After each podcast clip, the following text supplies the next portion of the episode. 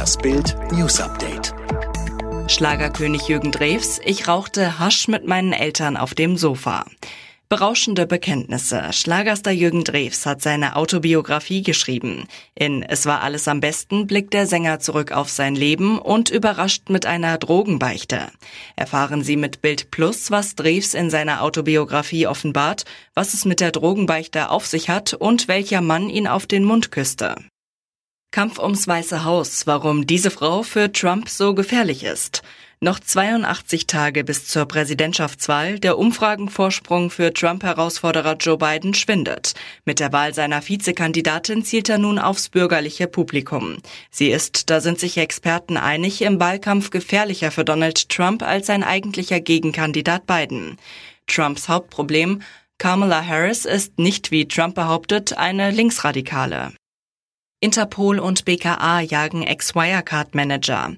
Ihm werden Kontakte nach Russland nachgesagt. Er selbst bezeichnet sich als Geheimagenten. Jetzt wird international nach ihm gefahndet.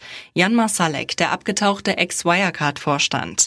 Neben Interpol bittet auch das Bundeskriminalamt, die Staatsanwaltschaft München und das Polizeipräsidium München um Hinweise zu seinem Aufenthaltsort. Abgeordnete fordern nach vermeintlichem Wahlbetrug, damit darf der Weißrussland-Diktator nicht durchkommen. Gewalt, Betrug und Hass. Seit 1994 regiert Europas letzter Diktator Alexander Lukaschenko in Weißrussland nach alter Despotenschule. Menschenrechtsverletzungen sind dort Alltag. Spätestens nach der Präsidentschaftswahl am vergangenen Sonntag haben die Bürger des Landes jedoch endgültig genug. Die Opposition wirft Lukaschenko Wahlbetrug vor. Unzählige Menschen gehen gegen die Regierung auf die Straße. Jetzt fordern deutsche Abgeordnete aller gemäßigten Fraktionen auf Bildanfrage, mit seiner Unrechtspolitik darf er nicht durchkommen. Traditionsverein jetzt Multikulti-Club, Zoff um Erdogan-Moschee auf Köln-Trikot. Aufruhr um das neue Trikot des ersten FC Köln. Grund auf dem Auswärtsdress des Bundesligisten ist in der Silhouette der Stadt plötzlich eine Moschee zu sehen. Genauer die Ehrenfelder Moschee.